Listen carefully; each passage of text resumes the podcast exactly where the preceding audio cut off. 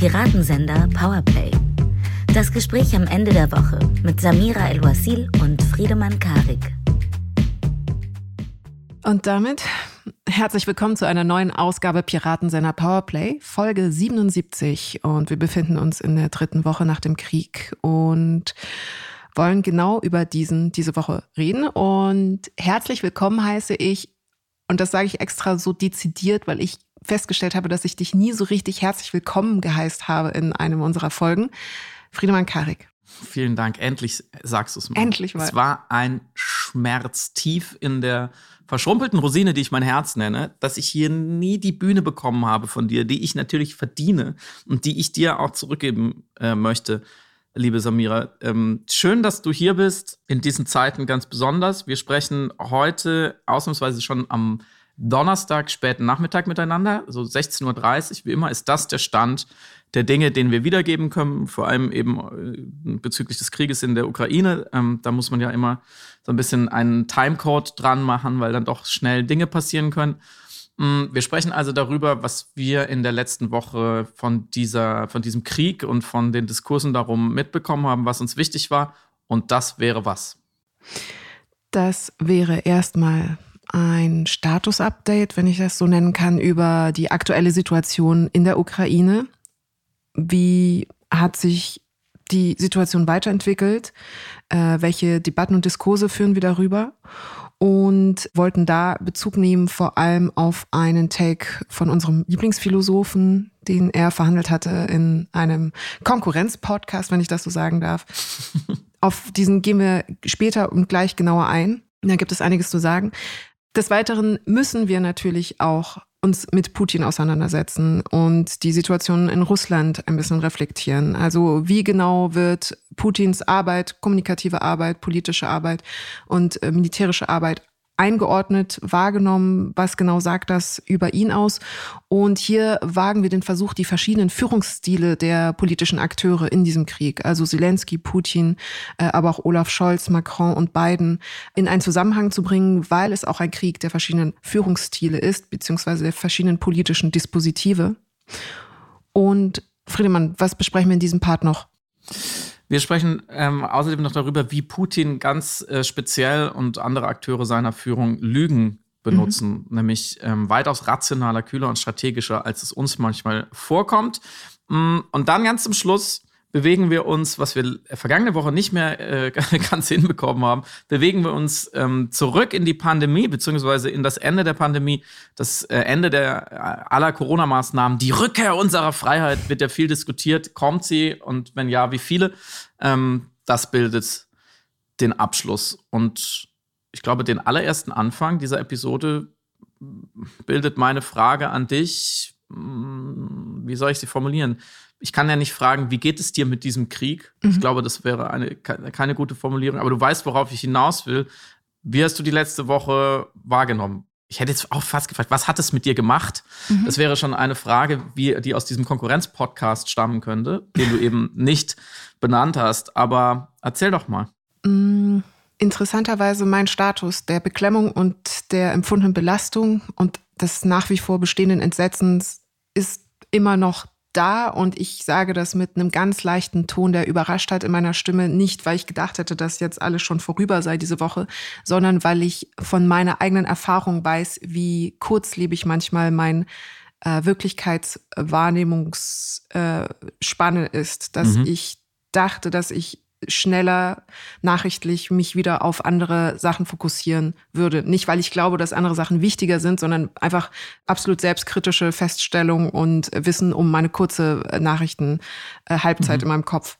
Und der Umstand, und das soll gar nicht größer klingen, als es ist, aber der Umstand, dass ich nach wie vor mit derselben Intensität mich mit dem Thema auseinandersetze wie seit Tag eins der Invasion, hat auch, glaube ich, etwas mir selbst über mich selbst vermittelt in Bezug auf diese Kriegssituation. Ich weiß, das ist sehr egozentrisch, aber ich wollte zumindest sehr ehrlich sein, ähm, was, was die denn? eigene. Was hat es dir über dich selbst vermittelt? Dass ich verstehe, dass ich rein kognitiv verstehe, dass eine Kriegssituation nochmal eine ganz andere Kategorie der Wirklichkeitssituation ist als alle anderen ähm, Momente, Vorkommnisse, ähm, Begebenheiten, historisch mhm. und gesellschaftlich, die wir hier im Podcast verhandelt haben oder die ich auch im Leben bestritten habe. Also unbewusst begreife ich, dass das ein sehr, sehr langer Prozess wird und dementsprechend bin ich noch mit der vollen Aufmerksamkeit dabei, was ich normalerweise von mir eben nicht kenne, weil ich, äh, was, wie gesagt, Nachrichten angehe, manchmal wie, wie ein Kind, eine Aufmerksamkeitsspanne von einem Kind habe. Wie mhm. ist das bei dir? Also das Eichhörnchen ist ähm, jetzt quasi eingefroren und starrt auf die Mattscheibe. Ja, ja, genau so. Das kann ich gut nachvollziehen. Wir haben ja auch hier darüber gesprochen. Ich reagiere auf solche Situationen immer mit einer intellektuellen Gegenoffensive. Ich will da natürlich alles verstehen, alles lesen, alles schon gelesen haben, alles normal lesen, was man überhaupt nur äh, kriegen kann. Im, bis zu dem Punkt, an dem ich auch gemerkt habe, dass es auch, also dass jeder hat so seine Grenzen und seine seine Sensibilitäten oder seine Kipppunkte. Und ich habe dann auch über das äh, vergangene Wochenende für drei, fast vier Tage komplett alles ausgemacht, nachdem wir die letzte Episode aufgenommen haben. Das hat extrem gut getan. Mm, das kann ich auch wirklich nur jedem empfehlen. Ich höre das gerade wieder im Freundeskreis, Bekanntenkreis, wieder so ein Smalltalk-Thema die richtige Dosis an Nachrichten, an mhm. Kriegsinhalten, an Truppenbewegungen, an Bildern von ausgebrannten Panzern. So, man kann ja verschiedene Genres gehen. Wenn man das Gefühl hat, wenn du, der du das hörst, das Gefühl hast, es ist zu viel, dann auf jeden Fall den Stecker ziehen. Das mhm. sagen wir immer wieder. Aber auch wenn es sich dann nicht richtig anfühlt, weil das sagen ja viele Leute, sie haben quasi ein schlechtes Gewissen, sie sagen, in der Ukraine sterben Unschuldige und ich schaffe es nicht mal, die Nachrichten auszuhalten das eine hat mit dem anderen nicht so richtig viel zu tun. Es ist niemand in der Ukraine äh, geholfen, wenn, wenn es mir jetzt hier übermaßen schlecht geht. Auch wenn wir hier natürlich in diesem Podcast sozusagen auch Teil dieser Dosis sind und auch immer dafür werben, sich zu informieren und dabei zu bleiben und sich einen Kopf zu machen. Aber so, alles hat seine Grenzen. Ähm, und das war bei mir jedenfalls erreicht und jetzt geht es wieder. Und auf der anderen Seite finde ich den Diskurs hier der hat äh, eine Stufe erreicht, wo ich sage, ich kann es nicht mehr hören. Manche auch Redundanzen, dieses leicht selbstmitleidige Gejammer, wie sehr wir die Ukraine im Stich gelassen haben, wie sehr wir nicht hören wollten auf die Warnung und so weiter und so fort. Das gerne so auf großer Bühne im Feuilleton oder auch von Bundestagsabgeordneten nochmal vorgebracht wird. Ich verspüre da zunehmend inzwischen weil das ja auch alles schon einmal gesagt wurde, wenn jetzt noch jemand sich hinstellt und sagt, ah ja, sie haben uns so oft gewarnt, aber wir wollten einfach nicht hören und jetzt ist es so furchtbar. Ich verspüre da so einen gewissen, und ich benutze den Begriff hier ähm, mit, mit Warnung sozusagen, ein Boomer-Cringe. Ich finde inzwischen, vielleicht sprechen wir irgendwann nochmal ausführlicher drüber, aber das war so meine Stimmung diese Woche. Ich kann es einfach nicht mehr hören, wenn Leute, die mächtig sind, die an Schalthebeln eines Landes sitzen, die diskursiv oder politisch Macht haben, dann so ex post dann sagen, oh ja, uh, da haben wir aber große Fehler gemacht. Das ist ja dieses leicht pathetische, diese ewige Canossa-Pilgerreise, mhm, die in, mhm. ja auch in sehr regelmäßigen Abständen wieder routiniert wiederholt wird. Man kann ja mhm. immer so monats- oder jahresweise zurückgehen, so Afghanistan, Flut, Corona, Klima, man geht immer weiter zurück. Äh, schon, das war schon im Syrienkrieg so. Äh, ich kann dieser, dieser Evergreen der Kasteiung da werde ich langsam dünnhäutig weil wir ja eigentlich alle wissen, dass wir zwar mitverantwortlich sind an all diesen Dingen und dass man hätte vieles besser machen müssen, aber solange wir nicht dann auch wirklich mal jenseits dieser, dieser Abbitte, die dann geleistet wird, auch wirklich mal klarer hinschauen, denken und verdammt nochmal ehrlicher mit uns sind, ähm, dann werden wir wieder in einem halben Jahr, in einem Jahr, in zwei Jahren sagen, oh ja, da hätten wir, also das hätte man ja auch eigentlich, hm, ja, es ist jetzt natürlich jetzt richtig schlimm, wie das gelaufen ist. Also wir müssen wirklich an diese kollektiven Lebenslügen ran, allen voran ich sage es immer wieder, dass diese Art von Kapitalismus, globalisierter, extraktivistischer Ausprägung, auf dem unsere Weltordnung fußt, einfach zerstörerisch ist und manchmal tötet und verantwortlich dafür ist. Und solange der Diskurs da stehen bleibt, also bei so einer relativ wohlfeilen Selbstbezichtigung, mhm. alle sich so gegenseitig so ein bisschen äh, sozusagen auf die Schulter hauen, nicht klopfen, weil hm, jetzt hat man echt Fehler gemacht so, dann, ich finde, das ist, das reicht einfach nicht. Mhm, mh. Vielleicht ist es auch eine, von mir wieder so ein Coping-Mechanismus, dass ich dann in dem Moment mir wieder so Feinde suche und sage, ja, da, da, müssen wir irgendwie weiterkommen. Aber auch deswegen bin ich froh, ähm, dass wir hier miteinander sprechen. Und ich war natürlich froh diese Woche, dass so erste sanfte Anzeichen für einen Waffenstillstand gegeben waren. Oder zumindest ist nicht mehr völlig außerhalb jeder Reichweite erschienen. Ich glaube, dass wir da genau an den Punkt kommen, dass wir, also der Westen und auch Deutschland, jetzt von Putin auf eine seltsame Art dazu gezwungen werden, ehrlicher mit uns zu sein und raus aus dieser Kasteiung zu kommen, weil er wird verlangen für den Waffenstillstand, dass alle Sanktionen fallen gelassen werden oder zumindest die, die ihm wehtun, also die wichtigen. Und dann müssen wir wieder entscheiden, zahlen wir diesen kurzfristigen moralischen Preis, treiben wir mit diesem Russland wieder Handel, als wäre nichts passiert, mhm. oder riskieren wir, dass wir daran schuld sind, den Waffenstillstand platzen zu lassen. Und weißt du, und dann sind wir genau wieder an dem Punkt, wir perpetuieren dann dieses System, was, was überhaupt erst dazu geführt hat, was uns in diese Abhängigkeit geführt hat, was Putin und, und sein Regime überhaupt hat diesen Krieg beginnen lassen. Und das ist das beste Ergebnis, auf was wir gerade hoffen können. Das wäre ja schon echt für die Ukraine ein riesiger Schritt bei allen Konzessionen, die man gehen muss. Und wir sind aber dann wieder die sagen müssen, okay, spielen wir wie dieses schmutzige Spiel mit. Und wir müssen uns deswegen unbedingt jetzt eine langfristige Strategie ausdenken, damit sich das nicht wiederholt. Damit nicht in ein paar Jahren, wie gesagt, genau was Ähnliches ähm, wieder passiert. Weil da ist Wladimir Putin sehr geschickt darin, das auszunutzen, unsere Doppelzüngigkeit, unsere Doppelmoral, dass wir immer, wir sind immer für Frieden und Freiheit und Liberalismus, aber die Kohle, die machen wir dann mit den Despoten schon. So, und da müssen wir irgendwie weiterkommen. Mhm, mh. Mhm. Es, es, kommen viele Sachen zusammen und die äh, führen uns gleich nochmal zum Gespräch zwischen äh, Precht und Lanz in Bezug auf die Verhandlungen von verschiedenen ethischen Werten und mhm. ähm, äh, Ressourcen und wie man das quasi in Verhältnis und äh, Relation zueinander setzt. Aber ich würde gerne noch aufgreifen, was du genannt hast. Ich glaube, was du auch beschreibst, ist genau Ausdruck des Problems. Ähm, welches wir auf gesellschaftlicher und politischer Ebene haben. Also die Trägheit in der Ethik immer in die Sachen ausweichen zu wollen, die einfacher ertragbar sind. Mhm. Und eine, eine Konsequenz daraus ist oder ein Nebeneffekt oder eine Veranschaulichung dessen ist, dass genau unsere Diskurse, wie du es gerade beschrieben hast, immer dann ausweichen in beispielsweise das routinierte Performen eigener Zerknirschtheit mhm. als ähm, Alibi-Einsicht, als Ersatz für eine wahrhaftige mhm. Einsicht. Es reicht quasi schon, dass man eingestanden hat, dass man Fehler gemacht hat. Und dann muss man aber sich nicht noch zusätzlich die Mühe machen, aus diesen Fehlern mhm. dann auch zu lernen und eine Verhaltensänderung an den Tag zu legen.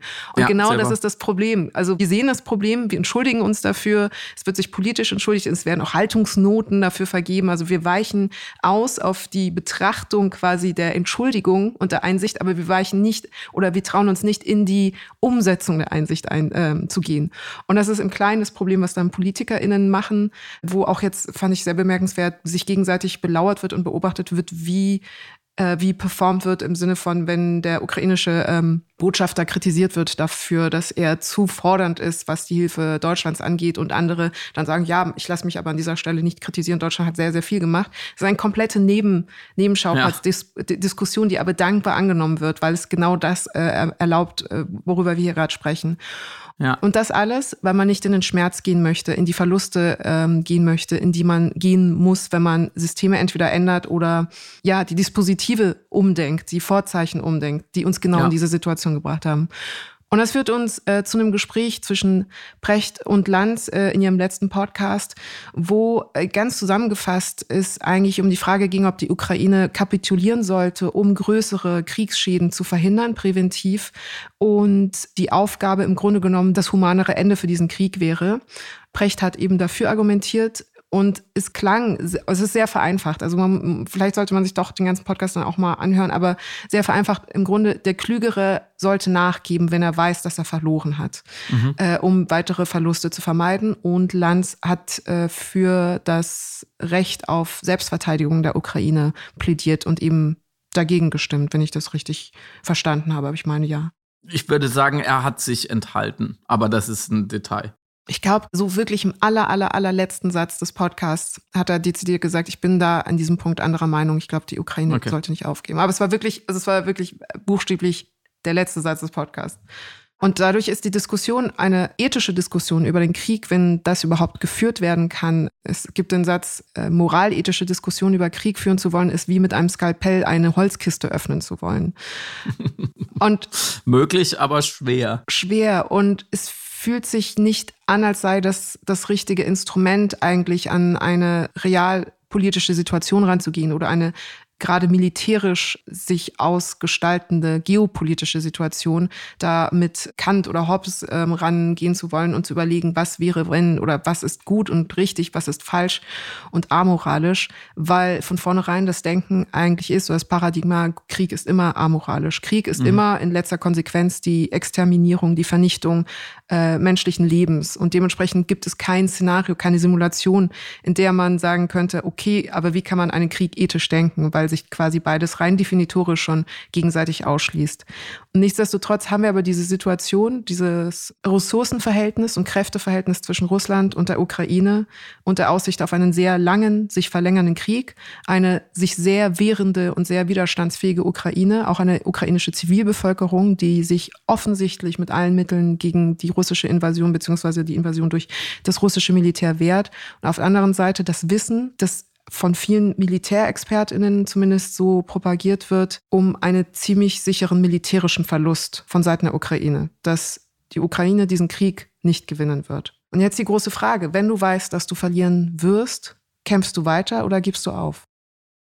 Ich glaube, so wie die Frage gestellt ist, funktioniert sie in diesem Fall schon nicht. Sie funktioniert natürlich abstrahiert, das verstehe ich, aber sie funktioniert in diesem Fall schon nicht, weil gewinnen oder verlieren, glaube ich, nicht die Kategorien sind, in denen die Ukraine, wenn man sie jetzt mal so personifizieren will, denkt oder denken sollte. Also sie, ich glaube, die Führung tut es nicht, mhm. die BürgerInnen tun es nicht, das Militär tut es nicht und ich finde, es sozusagen als Akteur, als politischer Akteur sollte sie auch nicht darin denken oder braucht sie nicht darin zu denken. Mhm. Gewinnen oder verlieren ist eine Frage wie in einem Strategiespiel. So, wenn man Risiko spielt am Spielfeld, dann kann man sagen, okay, habe ich eine Chance, diese Schlacht oder diesen Krieg zu gewinnen? Ja, nein. Wenn ich keine Chance habe zu gewinnen, dann halte ich mich besser raus, weil Ressourcenallokation.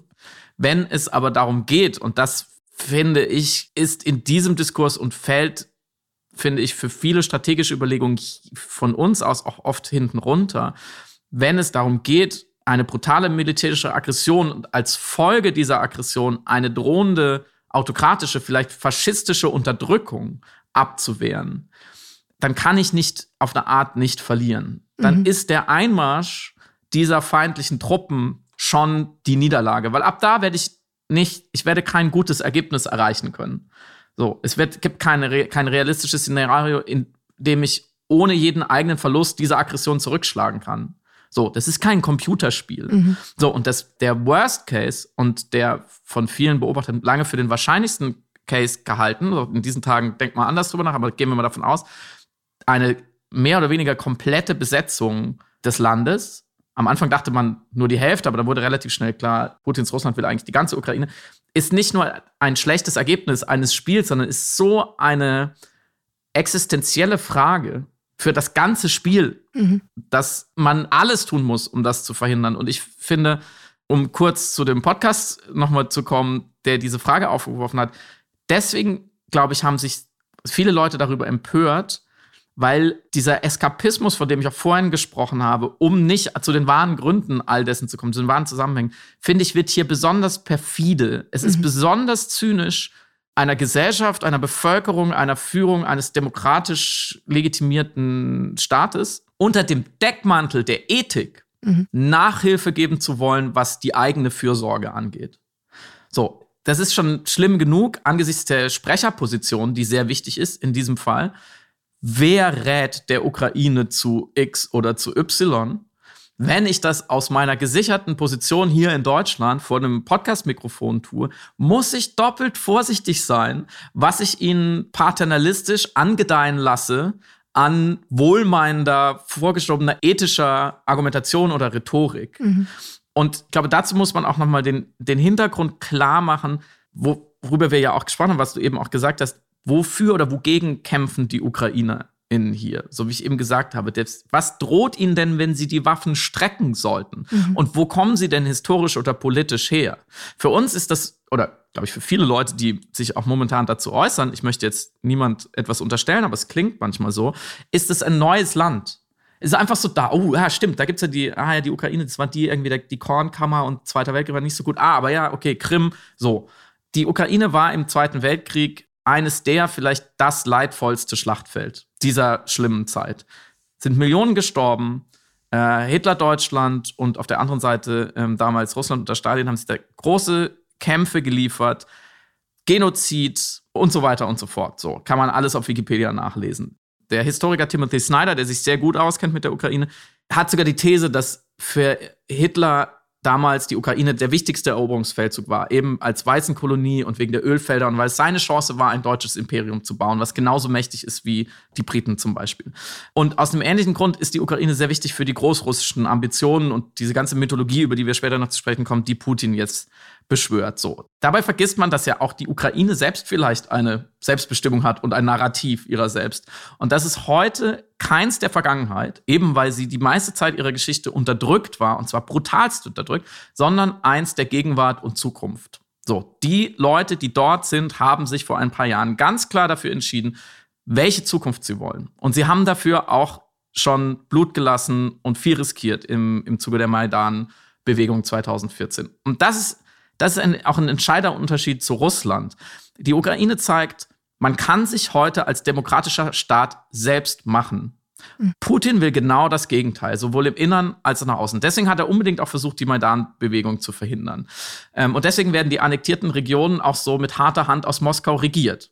Und genau dagegen wehren sich die Ukrainer. Mhm. Die Ukrainer wehren sich dagegen, geschluckt zu werden und ein unterdrückter Teil dieses immer düsteren Großreis Russland zu werden, unterdrückt zu werden in einer Autokratie, vielleicht sogar in einem waschechten Faschismus. Und der Genozid, den Putin vorschiebt als Kriegsgrund, sagt, da werden russischsprachige, russischstämmige, Russland verbundene Menschen ausgelöscht, verfolgt, der passiert jetzt gerade genau andersrum, wenn man eine weitere Genoziddefinition nimmt und es nicht nur um das Abschlachten von Völkern geht, sondern auch zum Beispiel um die Relokalisierung, um die Vertreibung, um das, um die Unmöglichmachung einer ukrainischen Ukraine. So, und genau das versucht Putin, das versucht die russische Armee gerade. So, und das muss man sich vergegenwärtigen, bevor man Empfehlungen ausspricht. So, da wird wirklich der Stecker gezogen auf Generation, was übrigens auch alles mit der NATO und der Osterweiterung überhaupt nichts zu tun hat. So, eine Fußnote, weil das an der Stelle gerne kommt. So, das ist wirklich ein existenzieller Kampf ums Überleben der eigenen Gesellschaft und der eigenen Gesellschaftsform. Und keine Frage der Ehre und auch keine Frage mhm. der strategischen Abwägung oder der Zahlen in erster Linie zu sagen, ja, wie kommen, wie kommen wir aus der Nummer raus mit möglichst geringen Verlusten? Darum geht es einfach nicht.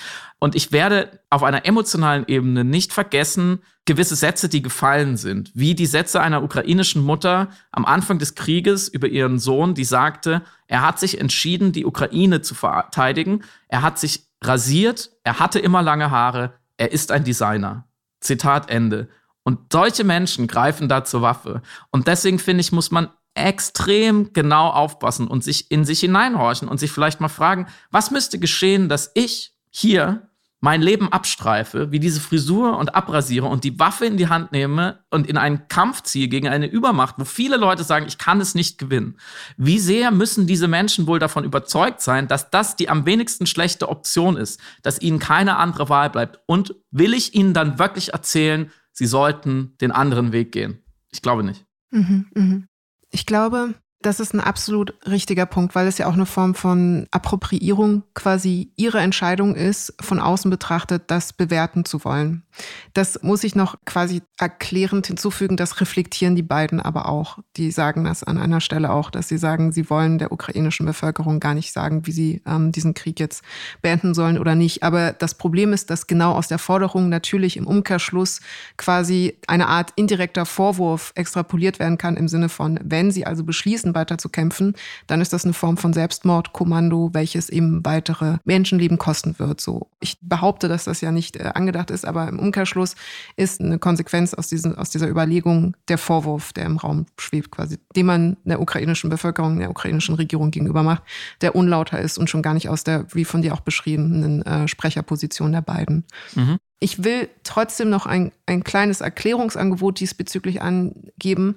Ein Faktor, was im äh, militärethischen Diskurs angeführt wird in Bezug auf genau diese Situation ist, dass gesagt wird, sie verteidigen im Grunde, äh, oder anders äh, zusammengefasst der Satz, es wird ein Präzedenzfall erschaffen, wenn eine Aufgabe erfolgen sollte und deswegen darf nicht aufgegeben werden.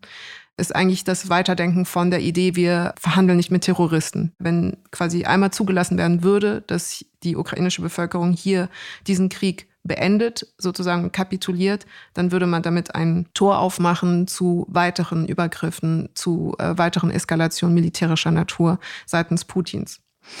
Und das Gegenargument, warum dann gesagt wird, dass das eben auf keinen Fall gemacht werden sollte, ist, dass die ukrainische Bevölkerung im Grunde genommen nicht für die Interessen des Westens an ihrer Grenze kämpfen sollen. Sprich, sie haben nicht die Verpflichtung, für uns zu kämpfen.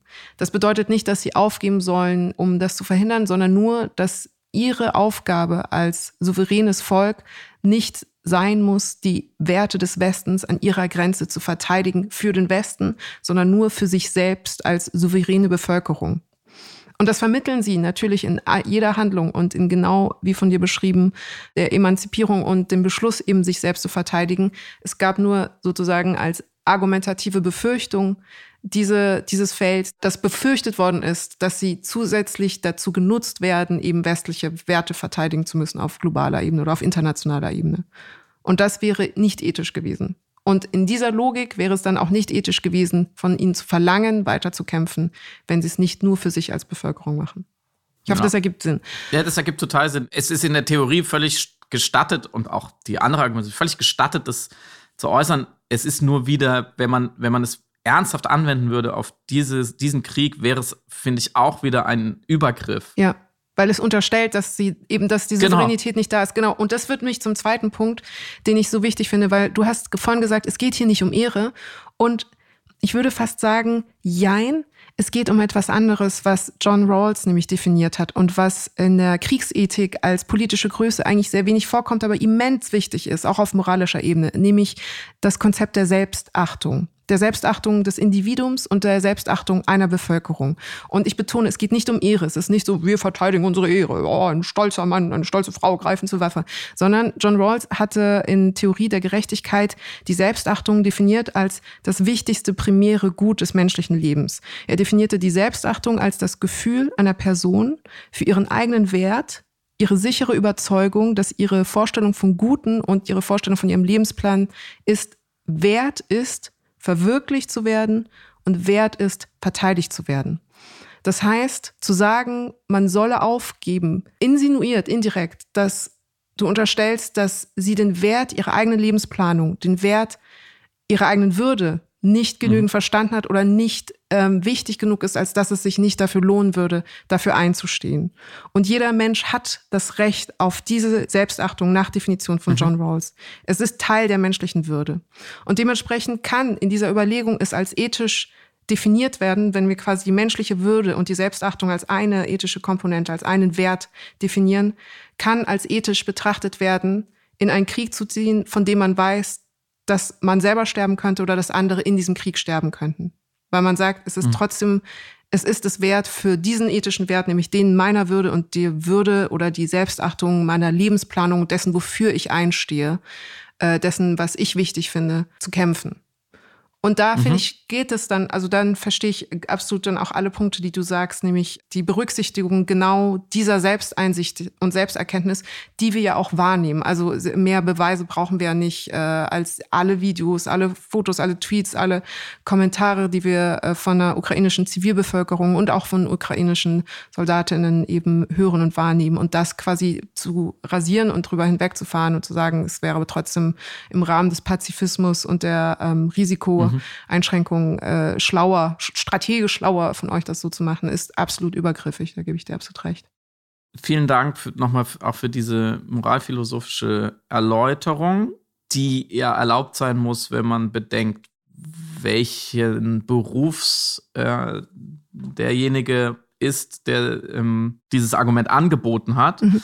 Germanist. Ähm, genau, ist Germanist. Ich, mit deiner Erlaubnis würde ich gerne weil es dazugehört, weil man für die ethische Beurteilung unbedingt die Qualität der Aggression, mhm. wie eben schon angesprochen hat, das Worst-Case-Szenario ganz genau verstehen muss, würde ich gerne langsam aber sicher Richtung Russland schwenken. Unbedingt, gerne.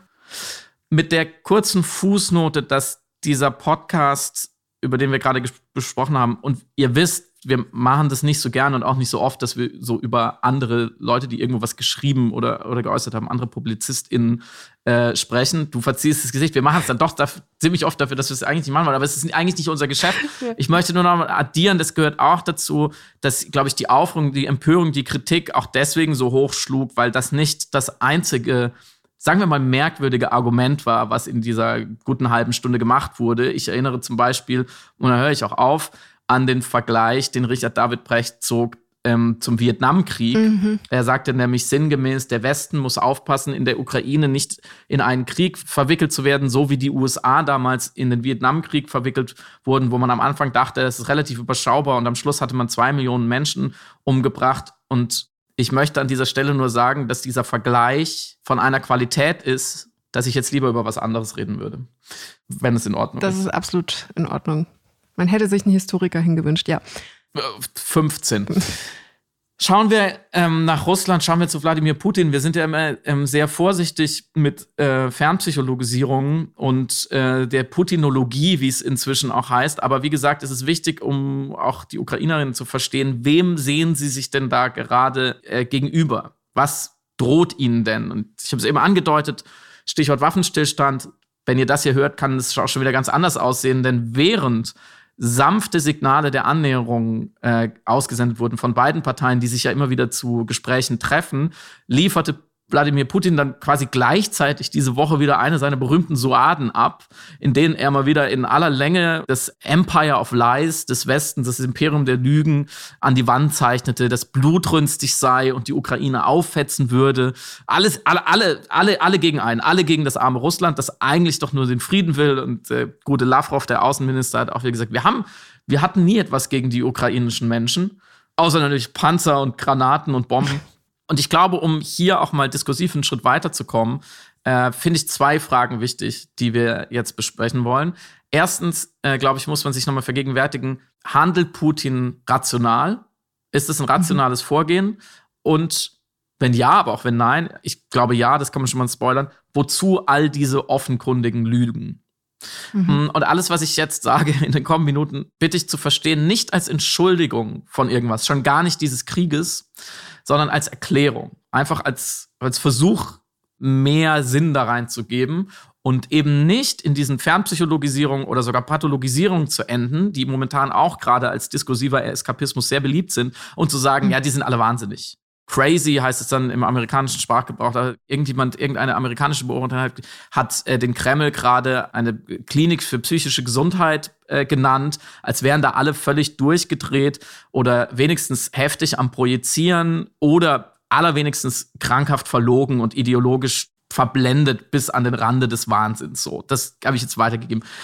So, das finde ich sehr falsch. Mhm. Und die Frage, ist Putin rational oder handelt er Putin rational? Dazu muss man ja erstmal reflektieren, welche Maßstäbe legen wir an, was ist unsere Kosten-Nutzen-Rechnung. So, was ist unsere Perspektive? Und ich glaube, das haben wir oft verlernt, die zu reflektieren.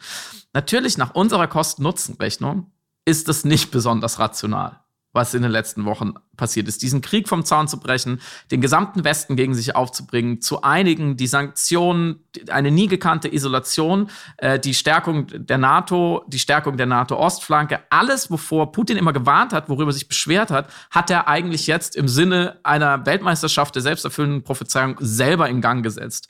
Alles, was er immer schlimm fand und findet, ist jetzt viel schlimmer geworden durch mhm. das, was er da getan hat. Also auf den ersten Blick könnte man sagen, war nicht besonders schlau, nicht besonders rational. Aber wenn wir seine Ziele und Mittel mal genauer anschauen, ich glaube, dann zeichnet sich ein anderes Bild. Und sein erstes Ziel ist ja eigentlich, nach innen seine Macht zu sichern, um während er auch dafür das Außen destabilisiert. Zur Not brutaler Krieg. Seine Mittel sind relativ klar. Er tut, was immer nötig ist. Und er ist dabei eben nicht irre oder dumm. Ich glaube nur, er lebt in einer anderen Welt. Und das meine ich jetzt auch nicht so realitätsverdrängungstechnisch, sondern er sieht die Welt einfach mit sehr anderen Augen. Und Schritt eins, wie gesagt, ist, glaube ich, die Reflexion unserer Augen, unserer Brille.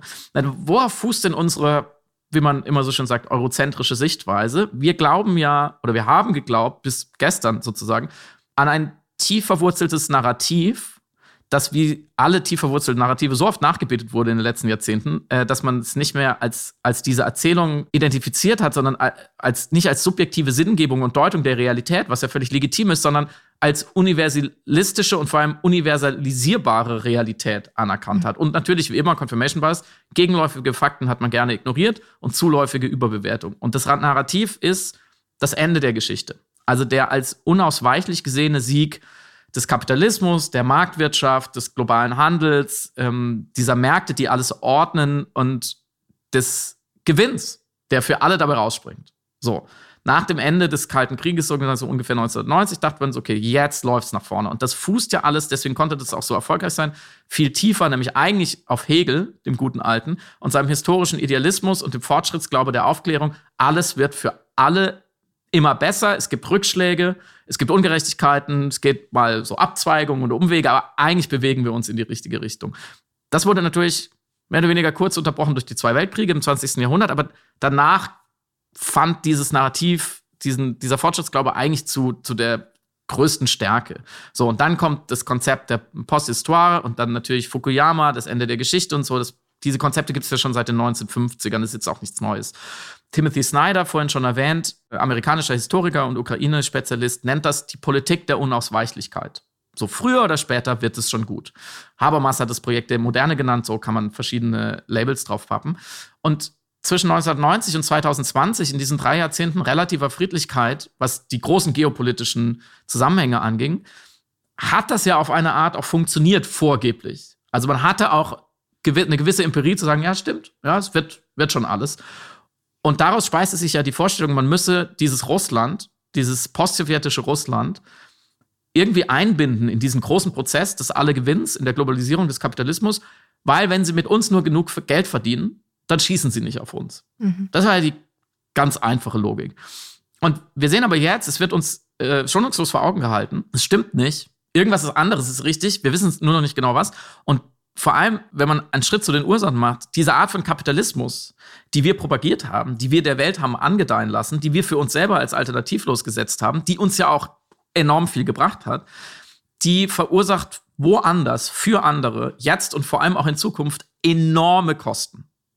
Riesige Kosten. Allein die ganze Klimakrisengeschichte, andere Ausbeutungen, Umweltschäden, soziale Ungerechtigkeiten und so weiter und so fort. Und unter anderem auch für und in Russland. So, und ohne jetzt genau auf die Einzelheiten dieser Kosten für Russland einzugehen, kann man ja mal feststellen, dass die europäischen Imperien nach dem Zweiten Weltkrieg ähm, und auch die USA, die haben es geschafft, in diesem Prozess, in diesen Jahrzehnten sich zu stabilisieren. Die haben einen Weg gefunden, auf Kosten vieler anderer auf der Welt, aber sie haben einen Weg gefunden zu großer Stabilität, Sicherheit, Frieden und Wohlstand.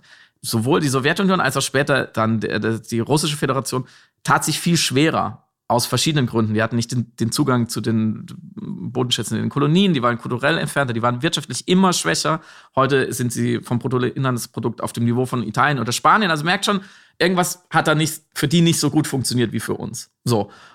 Nach welcher Kosten-Nutzen-Rechnung agiert jetzt ein russischer Präsident, der seine Macht durch Stärke und Rücksichtslosigkeit gewonnen hat? Nicht so wie bei uns, gewählt werden und ihre dazu kommst du ja gleich noch, ihren Herrschaftsanspruch anders legitimieren, sondern er ist als Nachfolger von Boris Jelzin äh, eingesetzt worden. Am Anfang ja kannte ihn keiner, 2% Zustimmung bei der Bevölkerung. Dann kam äh, der, der eine Tschetschenienkrieg und er hat seine Macht stabilisiert. So. Was ist dessen Kosten-Nutzen-Rechnung? Natürlich ganz anders als ein Herrscher in, in unseren Sphären. Er muss seine Macht nach innen sichern. So. Und was spielt das Außen für ihn für eine Rolle? als erstes muss er das Außen immer als Hebel und Mittel für diese Machtsicherung begreifen. Und das Außen, also wir, der Westen, hat ihm ja auch selten dabei geholfen. Ja, das Außen hat Werte hochgehalten, die vielleicht von seinen und von denen der Russen divergieren. Ja, das ist eine andere Kosten-Nutzen-Rechnung. Was wir aber, den Fehler, den wir gemacht haben an vielen Stellen, wir haben unsere Werte absolut gesetzt. Wir haben nicht mehr gemerkt, dass es nicht so einfach ist, anderen diese Werte einfach so hinzuwerfen und zu sagen, hey, ist doch völlig klar, Demokratie und Kapitalismus macht doch auch, macht's doch so wie wir, ist doch super. So, und wir haben, wir haben da eine Pluralität vergessen und wir sind in ein binäres Denken gekommen. Wir, deswegen denken wir so in rational, irrational oder krank, gesund. So, es gibt nur das eine, entweder der ist so wie wir oder er ist irgendwie komisch, doof oder, oder eben pathologisch. So, natürlich ist klar, Putin interessiert sich nicht besonders für Menschenleben oder für die Armen in Russland. So. Und er interessiert sich auch nicht für unser Bild von ihm.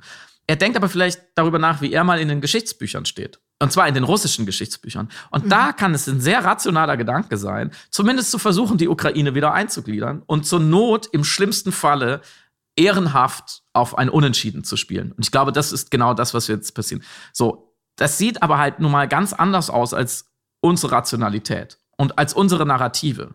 Putin hat auch Narrative, er hat starke Narrative. Die hat er sich auch nicht komplett selber ausgedacht. Die erfindet er nicht einfach. Der liest auch Bücher. Sehr viele sogar. Er, angeblich verteilt er sie sogar in seinem Führungsstil. Nur eben andere als wir.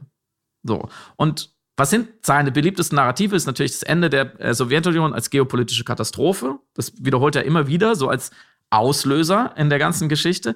Und natürlich die mythische Bestimmung Russlands zur Großmacht. So mit diesem mhm. ganzen Kram mit auf, zurückgehend auf diesen Wikingerstamm, der im Baltikum war und ähm, die Rus und dann zum Christentum konvertiert und so weiter und so fort. So, das kann man auch woanders alles nochmal schön nachlesen. Und deswegen ist seine rationale Kosten-Nutzen-Rechnung zielt immer auf Einigkeit dieses verlorenen Reiches. Deswegen ist es so wichtig, so ein Staat wie die Ukraine sich wieder einzuverleiben, weil die einzig wahre Vergangenheit war die Einigkeit. So, und das ist auch ein Grund, und da wird es noch rationaler, warum Putin immer noch so fest im Sattel ist in Russland, wie er es geschafft hat, von völlig unbekannten Hinterbänkler, einem Geheimdienstler, zum mächtigsten Präsidenten Russlands, den sie vielleicht jemals hatte, aufzusteigen, weil er Ende der 90er, Anfang der Nullerjahre vielen Russinnen das Gefühl gegeben hat, am Ende der Geschichte, woran wir glauben, nicht als totale Verlierer aus dem Kampf der Systeme rauszugehen, sondern dass es eine andere Möglichkeit gibt, einen anderen Weg für dieses Land er hat einen gewissen Aufschwung gebracht, vor allem auch einen, ähm, einen gewissen Aufschwung des Selbstbewusstseins. Er hat eine neue Seriosität gebracht nach Jelzin, der ein schlechtes Bild abgegeben hat, dem man ja dann auch nachweisen konnte, dass er eigentlich ein Betrüger war. Und dafür hat man Putin viele seiner Lügen gerne geglaubt und glaubt sie ihm immer noch, weil sie genau zeigen, und dazu kommen wir dann später noch, dass auch unsere westlichen Konzepte von Wahrheit und Lüge für dieses große Russland nicht unbedingt gelten müssen. Und damit sind wir vielleicht bei der Spezifizierung seines Führungsstils, oder? Den ich nämlich, das ich nämlich sehr, sehr interessant finde im Vergleich. Mhm. Mhm, mhm. Ich würde gerne noch zwei Sachen ergänzen. Es war Unbedingt. wirklich so reich, was du alles gesagt hast. Ähm, und noch an dieser Stelle, vielleicht weil es gut passt, äh, auch den, das Gespräch zwischen Ezra Klein und Timothy Snyder äh, empfehlen, was gestern oder vorgestern rauskam. Ja, das darfst du nicht machen, weil wenn die Leute dieses äh, Interview hören, dann merken sie, äh, wie, dass eigentlich die Hälfte von dem, was ich hier sage, kommt, kommt von Timothy Snyder. Aber du hast jetzt, du hast jetzt gerade ganz kurz das Kaninchen und den doppelten Boden. Entschuldige, das war überhaupt, überhaupt nicht beabsichtigt. Nein, das ist gut. Wir sind, wir verteilen. Wir sind der Jesus der Quellen. Zur Ergänzung, genau, die Bücher, die du gelesen hast, äh, nicht die du gelesen hast, die Putin gelesen hast, die du äh, schon angedeutet hast, ich ahne, glaube ich, welche du meinst. Ich würde sie kurz hier noch erwähnen. Unbedingt. Um äh, vor allem, weil er hat sich zwei Bettphilosophen sozusagen äh, an seinen zarischen, einen zarischen Hof geholt. Lebenderweise einmal Alexandre Dugin, der ähm, ein Postmodernist ist. Und ich habe ein wichtiges Zitat von ihm, was alles, was du gerade erklärt hast, nochmal so verständlich macht, wenn man sich vergegenwärtigt, dass Putin von dem überzeugt ist, was auch Alexander Dugin sagt. Er erklärt nämlich, die Postmoderne zeigt, dass jede sogenannte Wahrheit eine Frage des Glaubens ist. Mhm. Wir glauben also an das, was wir tun, und wir glauben an das, was wir sagen. Und das ist die einzige Möglichkeit, um die Wahrheit zu definieren. Wir haben also unsere spezifische russische Wahrheit, die Sie, Sie meint Westen, akzeptieren müssen.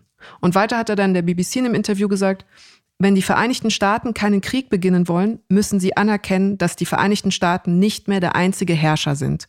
Und mit der Situation in Syrien und der Ukraine sagt Russland, nein, ihr seid nicht mehr der Boss. Das ist die Frage, wer die Welt beherrscht. Und nur ein Krieg kann das wirklich entscheiden. Mhm. So, und das sind seine Statements und wir wissen aus verschiedenen Quellen, ähm, er ist auch ein Vertreter oder Anhänger des Eurasianismus, also eben, wie du es auch gerade beschrieben hast, der großrussischen Idee, die nicht mehr fragmentiert ist, sondern eben diese große, dieser große Korpus ist, diese große Einheit.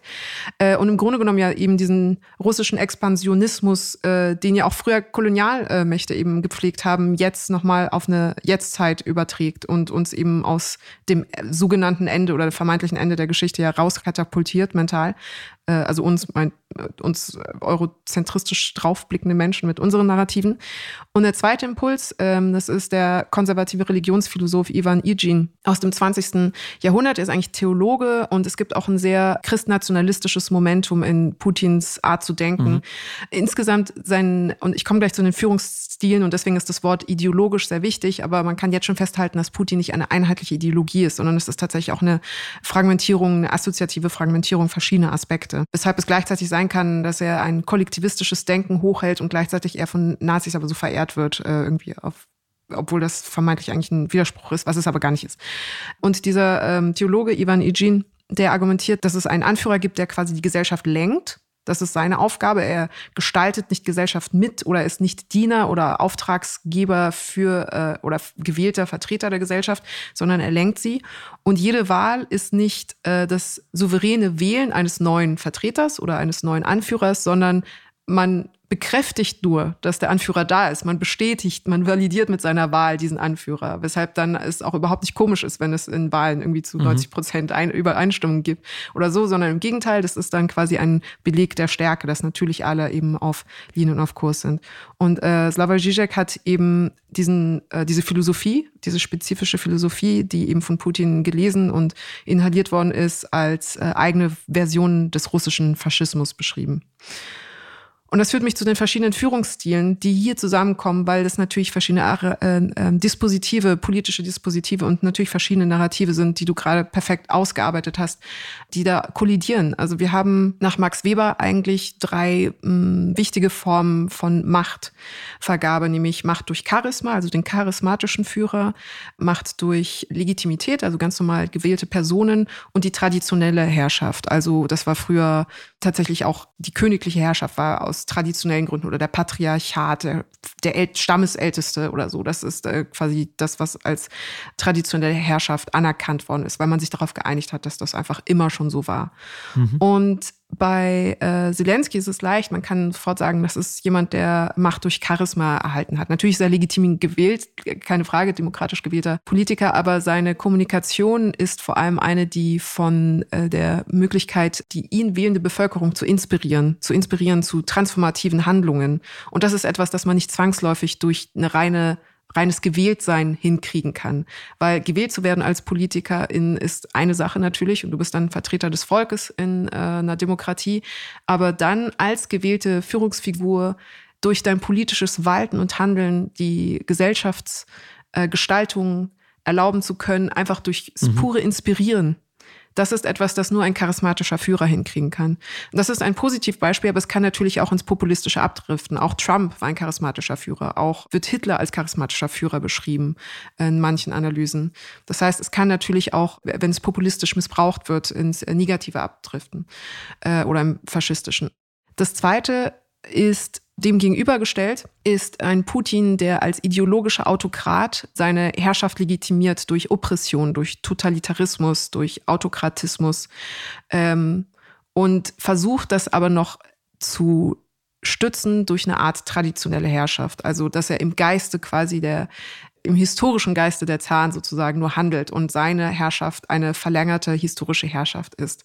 Mhm. Ähm, er würde, glaube ich, selber gar nicht sagen, dass das eine ideologische Herrschaft ist, aber wenn man sich seinen Führungsstil anschaut, seine Art natürlich mit Opponenten umzugehen, seine Art zu kommunizieren, seine Kommunikation, die auch wirklich nur nach innen, nach Russland gerichtet ist. Er kommuniziert nie auf eine internationale Art und Weise. Er will überhaupt gar nicht dem Westen gefallen müssen in irgendeiner Form oder irgendwem anders, außer nur seine Macht legitimieren, seine Macht beweisen durch die Art, wie er spricht, durch die Ansprache Ansprachen, durch die Form, durch die Ästhetik, um eine Statik innerhalb der russischen äh, Gesellschaft äh, aufrechtzuerhalten. Und das Interessante bei der ideologischen Herrschaft ist, dass Menschen eher gewillt sind, wenn sie die Werte teilen mit dem ideologischen Herrscher, sich für ihn zu opfern für ihn aufs Ganze zu gehen als äh, sozusagen gesellschaftlicher Korpus. Und das macht seine Herrschaft fast gefährlicher als die eines charismatischen Führers, der Menschen inspirieren kann, aber zwangsläufig nicht dazu bringen kann, sich 100 Prozent für ihn jetzt einzusetzen oder zu opfern. Ähm, die Mobilisierung ist vielleicht, könnte man sagen, eine konstruktivere, wenn eben diese charismatische Herrschaft nicht fürs Populistische missbraucht worden ist oder missbraucht wird. Und wichtiger Faktor, ein ideologischer Herrscher ist nicht in der Lage, Kompromisse zu schließen. Also Kompromisse oder auch diplomatisches Walten sind nicht Teil des ideologisch Herrschenden. Denn seine Grundlage ist die seiner Vision, seiner Architektur und Konzeption einer Gesellschaft. Alles, was dem Mythos, was dort aufgebaut wird, sich in den Weg stellt, muss vernichtet werden. Es wird nicht transformiert, es wird nicht äh, verdrängt oder umgestaltet oder so, sondern es muss vernichtet werden. Alles, was dem Mythos schadet, muss vernichtet werden.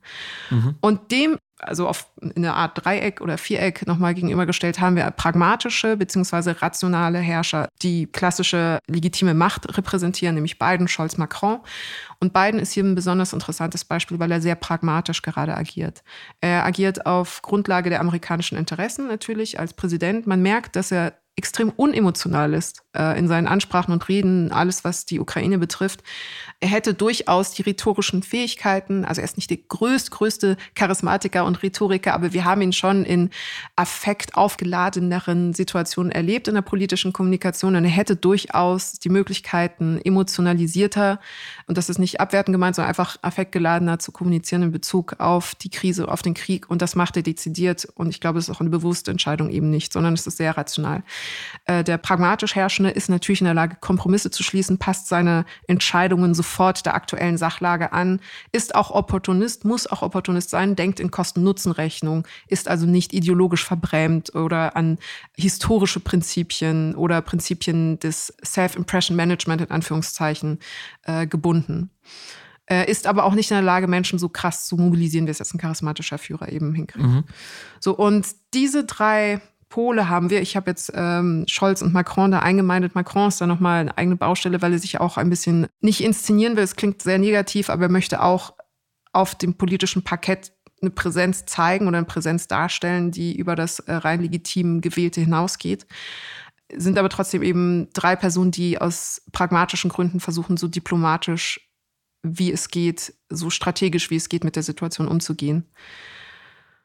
Ja, das, sind, also das ist interessant, weil man, glaube ich, von hier aus immer wieder unterschätzt, wie wichtig es für jemand ist, wie Wladimir Putin, diese seine äh, Herrschaft zu stützen, sich mhm. gegen eingebildete oder echte Feinde zur Wehr zu setzen. Mhm zu schauen, dass niemand, dass man einen soliden Unterbau hat an, an einem Apparat, an Leuten, die die Drecksarbeit machen, an den Oligarchen, die äh, hinsichtlich des Westens anschlussfähig sind, die aber niemals zu mächtig werden dürfen. Weil man ja dadurch, dass man, dass die Herrschaft so legitimiert ist, wie sie legitimiert ist, auch ersetzbar wäre. Mhm. Wenn ein anderer charismatischer, vielleicht auch ideologischer Herrscher käme, der dieses Spiel besser spielt oder der ein anderes Momentum hat. Und interessanterweise, was mir auch überhaupt nicht klar war, glaube ich, lohnt es sich nochmal, sich anzuschauen, wie er an die Macht kam, nämlich 1999, wie ich eben schon gesagt habe, als Nachfolger von Boris Jelzin. Und dann gab es ja sofort diese schreckliche Anschlagsserie, angeblich von tschetschenischen Rebellen. Damals gab es, glaube ich, zwei Jahre einen Waffenstillstand mit Tschetschenien nach dem ersten Tschetschenienkrieg. Ähm, was die Motivlage für diese also Anschlagsgeschichte so ein bisschen seltsam macht, weil warum sollten die die friedliche russische Gesellschaft angreifen, mhm. wenn sie gerade eigentlich das hatten, was sie haben wollten, nämlich ähm, äh, einen Waffenstillstand und nicht von, von Russland erobert worden zu sein. Ähm, an, an der Version ist aber noch einiges mehr merkwürdig. Ich kann da einen sehr guten Podcast äh, von This American Life, eine Episode empfehlen, ähm, wo nochmal mehrere Geschichten über Wladimir Putin zusammengefasst wurden und eben auch nochmal sehr genau die investigative Recherche zu diesen Anschlägen äh, aufgereiht wird. Bis heute ist nicht völlig klar, wer diese Anschläge verübt hat. So, mhm. Mhm. that's it. Er ist an die Macht gekommen. Sofort gab es die schlimmsten Terroranschläge in der russischen Geschichte. Er hat sofort den zweiten Tschetschenienkrieg begonnen. Der wurde gewonnen und seitdem ist er der Wladimir Putin, den wir kennen. Und seitdem hat er kultiviert, diese seine Herrschaft abzustützen, auch durch offensives Lügen. Das war mhm. immer wieder interessant und für uns auch so ein bisschen so eine, ja, irgendwie ist es ja auch eine Faszination des Bösen oder des anderen, dass man sich fragt, wie kann ein Mensch, so glaubt er das, was er da erzählt, und wie kann ein Mensch sich vor die Welt setzen und Dinge behaupten, die einfach nicht stimmen? Und ich glaube, dazu muss man wissen, dass es anknüpfend an vorhin sehr viele sehr rationale Arten gibt zu lügen und die haben alle nichts damit zu tun, dass man das Gegenüber davon überzeugen möchte, dass die Welt anders ist, als es denkt. Also wenn ich Lüge X sage, heißt das lange nicht, dass ich dich davon von X überzeugen möchte, sondern es gibt viele andere Ausprägungen. Als erstes natürlich die sogenannten blauen Lügen äh, zur Konstitution einer Gruppe durch Komplizenschaft. Also das haben wir gesehen, als er seinen Sicherheitsrat äh, zu Beginn des Krieges versammelt hat und alle mussten auftreten und öffentlich im Fernsehen auch für Richtung Westen öffentlich sagen, ja, das ist richtig, wir sollten die Ukraine überfallen. So, mhm. weil wer diese Lügen öffentlich reproduziert, ja, da sind Nazis an der Macht und der Westen ist da, die wollen, die wollen irgendwie sich gegen uns in Stellung bringen. Wer, wer das öffentlich mitreproduziert, macht sich natürlich mitschuldig an der Lüge, aber kann natürlich auch auf die Loyalität des eigenen Lagers zählen. So, ich, ich stehe zu diesem, zu dieser Bewegung, zu dieser Ideologie, zu diesem Angriff. Und verwandt damit ist natürlich die Lüge, ähm, Außenminister Lavrov ist da ein Meister darin, im richtigen Moment als Mitglied der Elite die eigene, den eigenen Führungsanspruch abzusichern. Auch gerade eins unter Putin. Und zu zeigen, ich bin auch in der Lage, offen und unverschämt zu lügen. Ich bin ein Anführer. Mhm. Die wichtigste Funktion dieser Lüge ist aber, und das kommt noch wirklich aus sowjetischen Zeiten und ist vielen faschistischen Regimes ähnlich, ist die Lüge zur Manifestation von Macht. Wer sich nämlich traut, gegen die offensichtliche Realität anzugehen, sogar nicht nur die Wahrheit des Gegners zu attackieren, sondern das Konzept Wahrheit an sich, der macht sich natürlich sehr mächtig. Der stellt sich als ultimativ stark äh, vor. Und der, es war ein toller Text im Rolling Stone online, den findet man auch. Da wurde der russischsprachige ukrainische Poet Boris Kersonsky ähm, zitiert, der tatsächlich in Odessa gerade ist, in der Belagerung. Und der sagt, uns mal frei übersetzt, diese Lügner in diesem Moment, die wissen nicht nur, dass sie lügen, Sie wissen auch, dass ihre Publikum, ihre ZuhörerInnen wissen, dass sie lügen, dass sie belogen werden.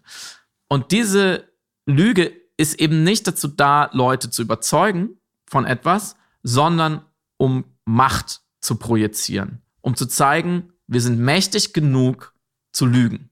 Es ist uns egal. Wahrheit ist uns egal. Und das schwächt natürlich auch die Gegenseite immer, weil die Gegenseite muss dann immer, das haben wir schon oft besprochen, muss dann erstmal, kann das nicht ignorieren und sagt dann, ah, dieser Lavrov, der hat gesagt, sie haben die Ukraine nicht angegriffen. Was ist er, was er für ein mieses Schwein? Wie weit hat mhm. er sich von der, von der Realität entfernt? Es bindet alles Energie für die, die nicht auf die, nicht auf die Frage verwendet, wie, wie entgegnen wir diesem Lavrov und dieser Lüge jetzt.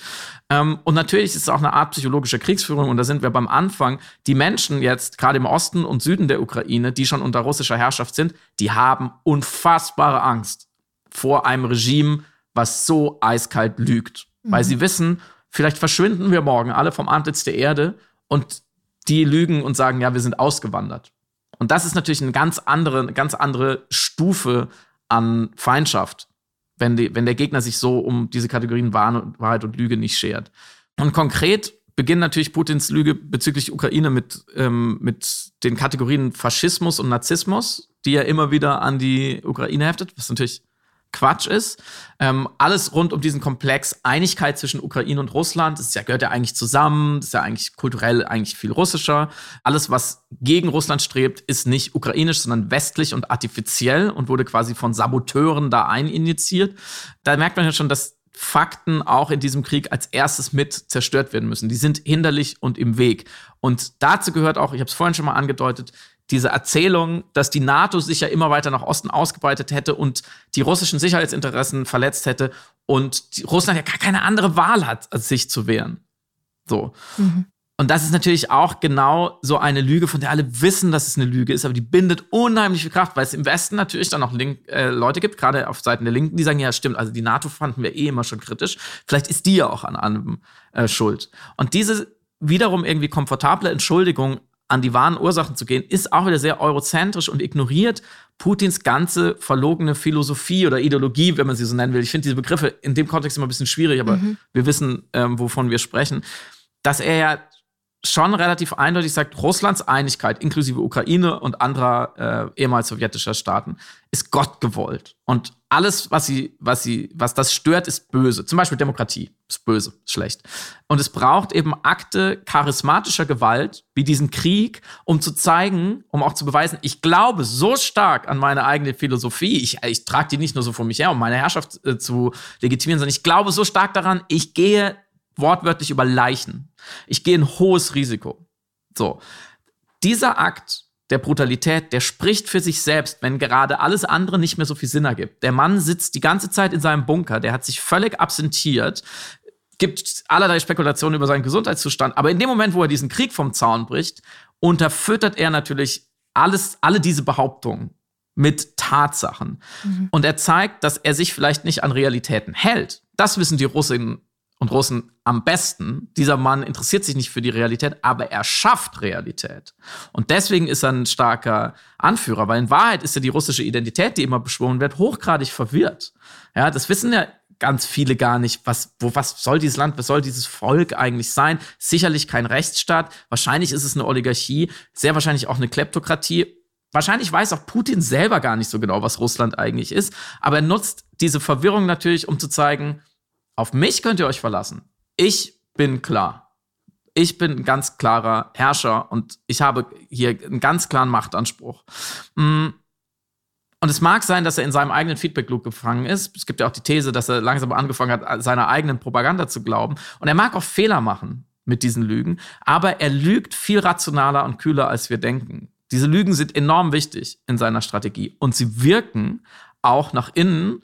Es gab eine Umfrage, die ich noch kurz zitieren möchte, die ist mit Vorsicht zu genießen, ist von einer ukrainischen Firma ähm, durchgeführt unter 1500 Russinnen und Russen per äh, Anrufe über die Messenger-App äh, Viper, die in Russland viel genutzt wird. Und die Fragen sind teilweise sehr suggestiv und auch wie die Ergebnisse verkauft wurden, ist nicht immer so ganz korrekt, aber es sind ein paar Zahlen drin, die zeigen, wie gut das auch funktioniert für Putin. Wieder ein rationaler Ansatz, ja. Ich, ich lüge, gucke, wie es funktioniert, auch nach innen. Ah, die Leute glauben mir oder versammeln sich hinter mir, dann werde, werde ich natürlich weiter lügen. Warum sollte ich aufhören? Hm, eine Zahl, die ich wirklich bemerkenswert fand, ist, dass 40 Prozent der Befragten sich eindeutig für Aggressionen gegen andere Länder äh, anschließen, also über die Ukraine hinaus. 46 Prozent waren unentschieden in der Frage, nur 13 Prozent entschlossen dagegen. Also er hat eine mhm. Mehrheit für weitere Aggressionen und 48 Prozent der Befragten glauben, dass Polen als nächstes dran sein sollte. Das heißt, dieses, diese ganzen Lügen, diese ganze Propaganda, die er für uns manchmal fast schon auf lächerlicher Weise wiederholt, die verfangen nach innen auch, weil die Leute haben kaum andere Informationsquellen. Fernsehen ist wahnsinnig wichtig in Russland. Das ist gleichgeschaltet schon seit längerem und es ist einfach irgendwann psychologisch auch mit viel weniger Kosten verbunden, irgendwann mhm. einfach aufzugeben und zu glauben.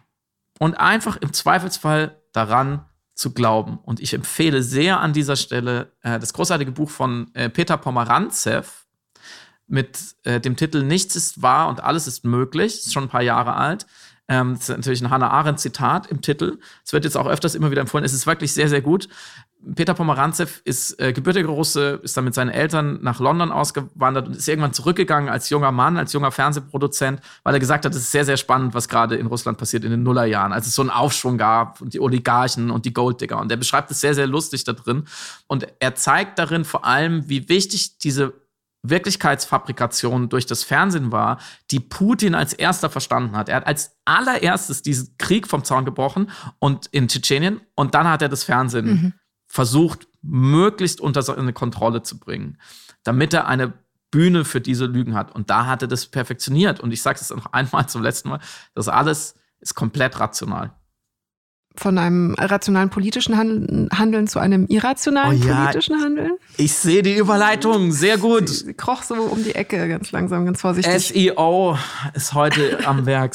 Fantastisch elegant gemacht. Worum geht's? Was könnte es sein? Also wir haben am 19. bzw. am 20. März die graduelle Öffnung, pandemische, ich weiß gar nicht mehr, was die Formulierung war, pandemische Öffnung in drei Stufen. Ähm, Langsames Lösen der Fesseln. Meint ähm, basically im Grunde das äh, Verlieren der Masken äh, im Gro Großteil des öffentlichen Raumes, also sprich in, der, in den öffentlichen Verkehrsmitteln ist das auf jeden Fall noch Pflicht. Und dort, wo Personen beschließen, dass es noch Pflicht ist, und insgesamt eigentlich, worauf alle hinhoffen, der immer wieder zitierte und mittlerweile als Ausdruck berühmt-berüchtigte, die berühmt-berüchtigte Rückkehr zur, wie auch immer, sich gestaltenden Normalität. Und wir wollten letzte Woche darüber sprechen und ich stelle jetzt schon beim mit dir darüber sprechen fest, dass ich überhaupt kein Gefühl zum 20. März habe. Mhm. Äh, außer vermutlich, ich werde die Maske einfach weiter tragen. Mir tut es leid, weil ich weiß, dass viele Menschen, die chronische äh, Erkrankungen haben, die ähm, ein äh, nicht starkes Immunsystem haben, vulnerable Personen äh, Angst haben jetzt vor dem 19. und 20. März, Angst einfach haben, im öffentlichen Raum sich zu bewegen, weil sie Infektionen jetzt vermehrt befürchten müssen. Und ich registriere mit äh, nicht allzu großer Irritation, aber doch äh, genügend Irritation, als dass ich es registriere, dass äh, Söder einen 180-Grad-Wechsel wieder hat in Bezug auf die Maßnahmen insgesamt, wo er eben als einer der lautesten dafür plädiert hatte, die umzusetzen, ist er, glaube ich, stand gestern in der Situation gewesen, dass er gesagt hat, das kann man nicht machen, die Inzidenzen, die Zahlen äh, erlauben kein, keine Lockerung der Maßnahmen. Und ich weiß nicht warum, ich weiß nicht, ob es die aktuelle Situation des Krieges ist oder der Umstand, dass das jetzt beschlossene Sache ist. Das heißt, dass wir nicht viel dem entgegensetzen können, außer dass es jetzt eintreten wird. Aber ich bin diesbezüglich extrem leer. Du siehst meine Schultern so ratlos ja. nach oben gehen. Wie, was, was macht es mit dir, um die Frage vom Anfang nochmal anzuwenden? Ja, ich, ich sag diesen äh, Begriff jetzt noch einmal, dann höre ich auch wieder damit auf. Es ist die unerträgliche Gleichzeitigkeit des Seins in Reinform. Mhm. Wir haben Rekordinfektionszahlen von 294.000 Neuinfektionen mhm. gestern. Ich glaube, die, man kann für die Dunkelziffer kann man es gerade verdoppeln. Ja, ich glaube, das kann man mit Fug und Recht sagen, es ist eine halbe Million Menschen. Hunderte sterben täglich. Die Long-Covid-Berichte nehmen zu die Normalität, zu der man jetzt zurück will oder zurückgeht, ob man will oder nicht, auf eine Art, bedeutet also, es wird jeden Tag unfassbar viele gefährliche Ansteckungen geben.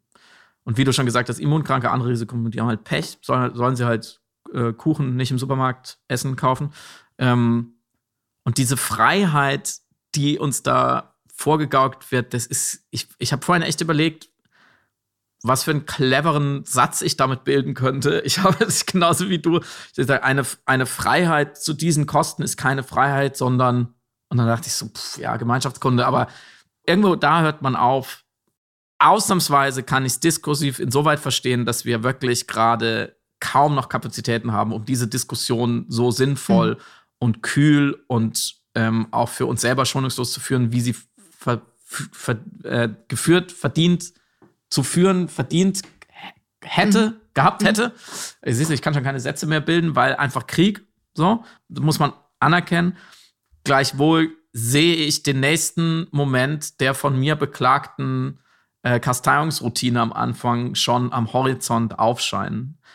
Es wird wieder dann ein großes Huch geben. Mhm. Ach so, ah, der, mh, hm, ach so, wir hatten ja noch hunderttausende Infektionen. Ach so, da sterben dann sehr viel. Ah, oh, die Pandemie ist immer noch nicht vorbei. Wer hätte das gedacht? Ähm, und ich muss aber ähnlich wie du feststellen, dass diesbezüglich ich auch, ich bin aus. Also ich bin, ich bin, äh, es gibt im Deutschen, doch, mir, mir, gehen die Emotionen aus, mir geht auch die, die Wut aus. Mhm. Es, es gibt, ich finde im Englischen schöner, I'm running out of so weil Running passt so gut. Man ist die ganze Zeit gerannt, mhm. vor dem Virus weg, in die Maßnahmen rein, da, da, da, da. Ähm, Impfpflicht. So, wollen wir da hinrennen oder nicht? Und jetzt denke ich einfach nur so, ey, keine Ahnung. Es wird, es wird uns noch das, das halbe Jahr beschäftigen, da bin ich mir sicher. Ja, ja, I'm running out ist ein ganz gutes. Ich, ich sag, ich, mein Gefühl ist immer, ich bin leer getrunken worden. von, von, dieser Pandemie. Leer getrunken. Mm, ich habe aber ausnahmsweise, wir, uh, we are running out of time außerdem. ähm, aber ich habe am Schluss noch, ich habe sogar zwei erbauliche Enden auf eine Art, was nämlich tatsächlich so ein bisschen untergegangen ist, was wir sonst, glaube ich, auch besprochen hätten, wenn die Lage nicht so wäre, wie sie wäre, war, dass die Bundesregierung die Abschaffung von Paragraph 219a äh, beschlossen hat, glaube ich schon beschlossen mhm. hat, der ja Werbung für den Abbruch einer Schwangerschaft verbietet. Das heißt, wenn das alles durch ist, künftig können Ärztinnen und Ärzte ausführliche Informationen darüber anbieten, ohne Strafen befürchten zu müssen. Und das ist eine echte große gesellschaftliche Verbesserung. Absolut. Das ist gut. Das ist gut. Und zweitens kann man Samira und mich live erleben. Ah ja, stimmt. Dafür können wir noch Werbung machen. Nämlich am kommenden Sonntag, den 20. März, richtig? Ähm, ja. ja. In Berlin gibt es eine riesige, ich nenne es mal, musikalische Friedenskundgebung. In erster Linie treten da MusikerInnen auf und spielen für den Frieden. Ähm, auch unser, unser gemeinsamer liebster deutscher Popmusiker namens Peter Maffay ist da, Samira. Große Freude. Aber könnt ihr euch das Line-Up mal angucken. Die Veranstaltung heißt Sound of Peace, Stop War, Peace Now. Und sie findet statt am Sonntag, den 20. März, wie gesagt, in Berlin ab 12 Uhr. Und wir wissen noch nicht genau wann. Wir sagen das dann nochmal auf den Social Media Kanälen. Wir werden auftreten dort. Keine Angst. Ich werde nicht singen. Samira wird nicht Schlagzeug spielen. Aber wir sprechen äh, tatsächlich ähm, über die Narrative dieses Krieges und des Friedens an sich. Genau, genau. Die Erzählung vom Frieden. Kommt, say hi, seid mit uns da. Das wäre toll. Sag mal, ist es für dich, hast du schon mal vor 100.000 Leuten ähm, über Narrative gesprochen? Live? Nicht live. Bei unserer Buchpremiere. Okay, da waren es 40.000. Fast 100.000. äh, nein, es, äh, es werden äh, hoffentlich und schönerweise viele Menschen da sein und ich glaube, genau darum geht es ja auch, Sichtbarkeit ja, zu schaffen. Das wird großartig. Wir freuen uns, euch dort zu sehen und wünschen bis dahin ein schönes Wochenende. Passt auf euch auf. Bis dann. Ciao. Tschüss.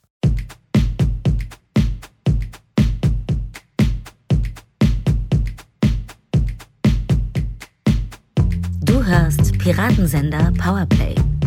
Das Gespräch am Ende der Woche mit Samira El-Wasil und Friedemann Karik. Piratensender Powerplay ist eine Produktion von Stereotype Media in Kooperation mit Yam Yam, der unsichtbaren Tupperbox für den diskreten Foodie. Du möchtest Yam Yam zwei Wochen lang kostenlos testen? Abonniere diesen Podcast überall und gewinne gutes Korma. Bon Appetit!